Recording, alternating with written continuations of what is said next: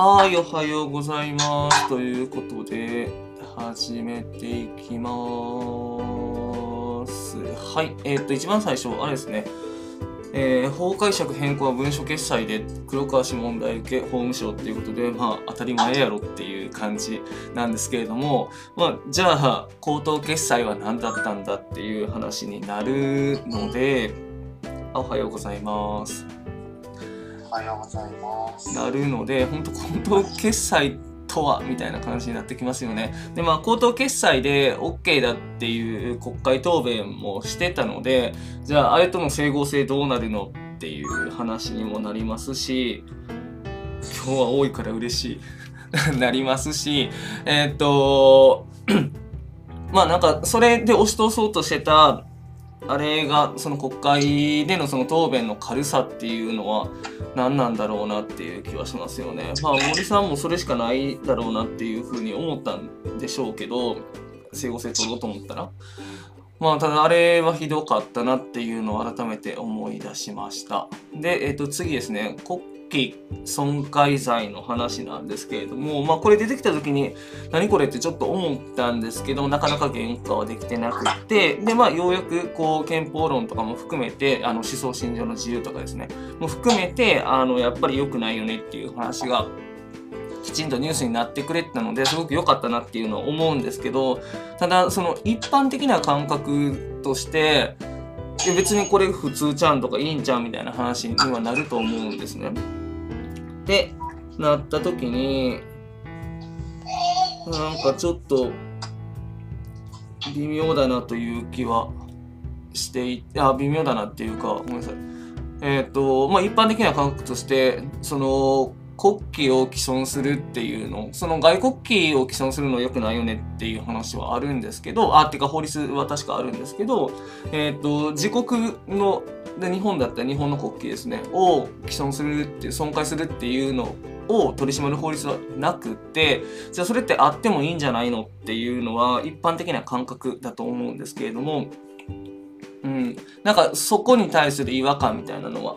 あってでまあそれがこうきちんと言語化してで論理的にこうなんだよっていうのをきちんと書いてくれてた記事があったのでこれはぜひ読んでもらいたいなというふうに思ってます。でここからちょっと話はそれるんですけれども個人的にこれのあの法案出してるグループの高市早苗先生は個人的には好きな政治家さんなんですけれども、まあ、結構保守的な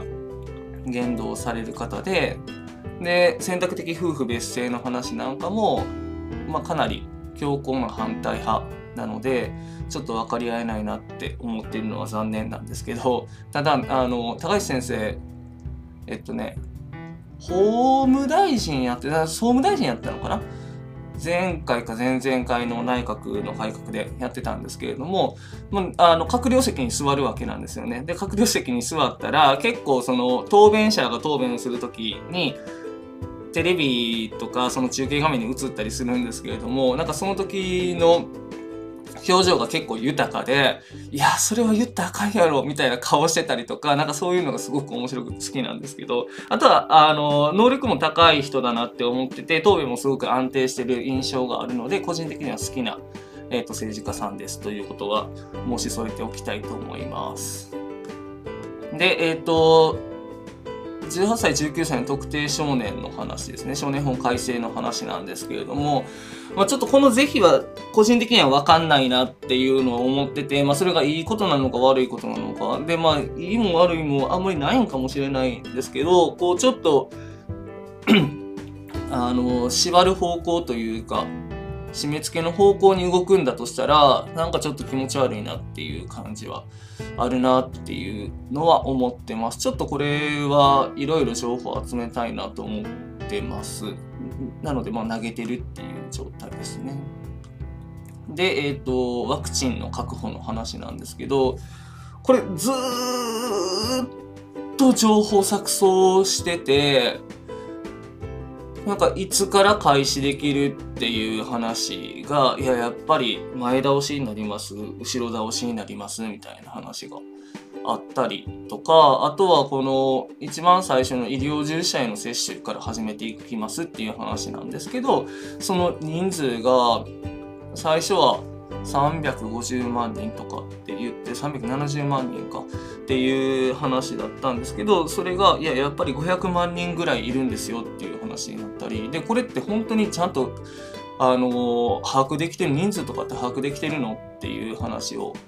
国会内でももちろんされるわけなんですけれどもまあなんかその答弁の時はこうだったけど今はきちんと把握してるから大丈夫だっていうこう答えがあったりとかしていやほんまに大丈夫かなっていうのはずっと思い続けてます。でワクチン接種に関してもなんですけどあのファイザーのワクチンがあここちょっと長くなるんですけどねファイザーのワクチンがえっ、と1つの瓶からえー、一般の注射器だったら5回取れるっていう話で、で、なんかその特別な注射器だったら6回取れるっていう話らしいんですね。まあ、なので、えっと、最初6回取れるっていう話でファイザーから入ってきてたから、その特別な注射器っていう情報抜きで入ってきてたから、地方自治体もとりあえず6の倍数で、えー、予約できるようにしようっていう話をしてて、で、その後、特別な注射器が必要ですっていう話を聞いて一般の出回ってる注射器だったら5回しか取れないんですよっていう話になってで自治体もあじゃあ5の倍数で予約受けようみたいな話になってで今韓国からその特別な注射器がやってきますよっていう話になったのであじゃあ、えっと、また6の倍数でみたいな話があったりとかなんか結構本当に情報がきちんと定まってない段階で下に下に降りていってしまってるなっていう気がするのでなんかそこが本当誰が情報統制してでリスクコミュニケーションしてでやっていくのかなっていうのが不明確だなっていうのは感じててでこれ担当コロナコロナワクチン担当大臣でえっ、ー、と河野さんがいてるんですけど同じような仕事してるので厚労大臣で田村さんっていう人がいててでそれで一応役割分担をしてるっていう感じなんですけど、まあ、理由はわかるんですけど厚労省かなりの仕事を今割り振られてるので所管結構多いので、まあ、1人に任せるのはしんどいよねっていうのはわかるんですけど、まあ、ただここのその情報が錯綜する感じというかなんかその大臣2人いることによってなんか余計ややこしくなってしまってるなっていう気はしてちょっとこれ自治体がかわいそうだなっていうふうに思ってるところです。はい次いきます。コロナ変異株が出てるっていうことでちょっと専門のとこなんで全然わかんないんですけど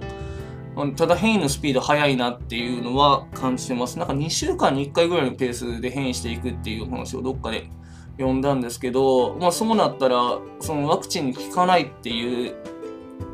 ワクチンが効かないっていう種類が出てきそうな気もして、なんかそれはそれで怖いなっていう気はしますし、なんか何より心配なのは、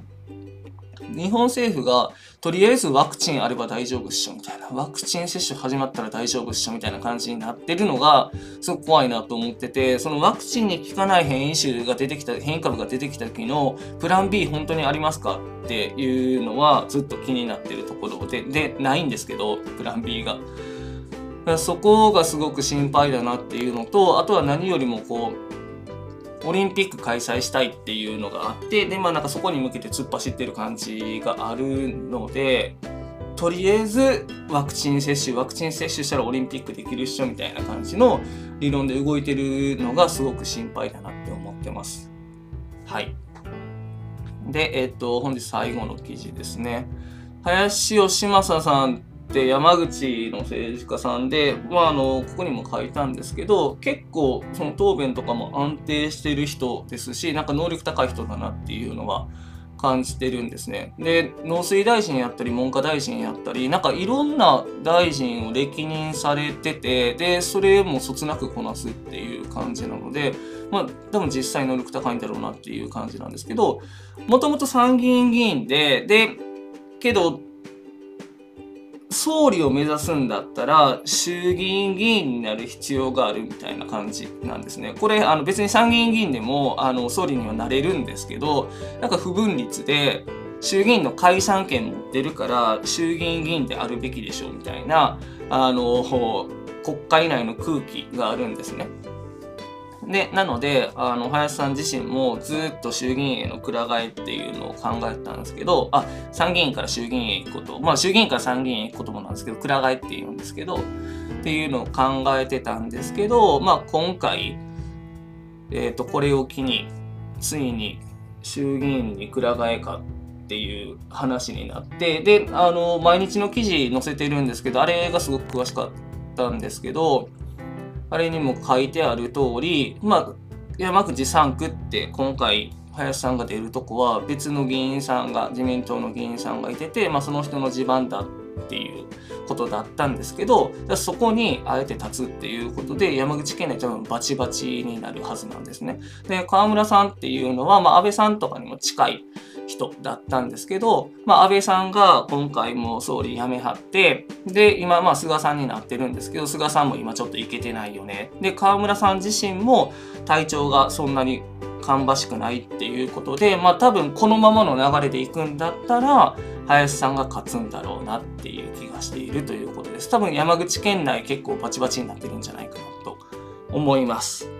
はい。ということで、本日は以上です。